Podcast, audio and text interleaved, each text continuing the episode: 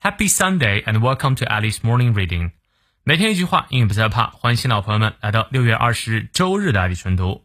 今天这句话来自于 Mary von Abno Eschbach，名字很长啊，玛丽埃伯纳埃申巴赫。他是一位奥地利作家，善于写作心理学小说。七十岁呢，被维也纳大学授予哲学荣誉博士学位。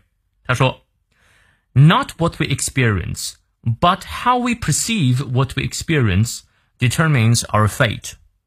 决定命运的，呃，不是我们的遭遇，而是我们怎么看待遭遇啊！你看，你翻译对了吗？我们来逐词看一下。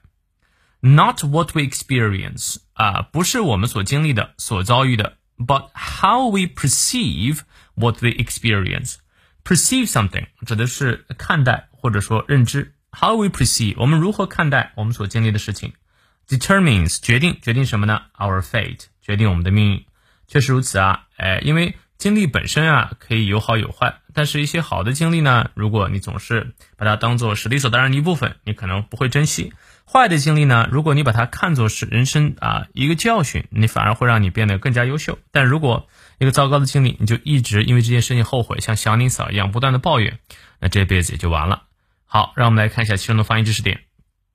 Not what we experience. Experience 这个词音节比较多，but how we perceive perceive 常念到位，what we experience determines determines 注意它的重音，our fate。从到尾我们来过两遍。Not what we experience, but how we perceive what we experience determines our fate. 再来一遍. Not what we experience, but how we perceive what we experience determines our fate. 希望这段话对你所启发。那么有任何问题，我们六点半的直播不见不散。See you later.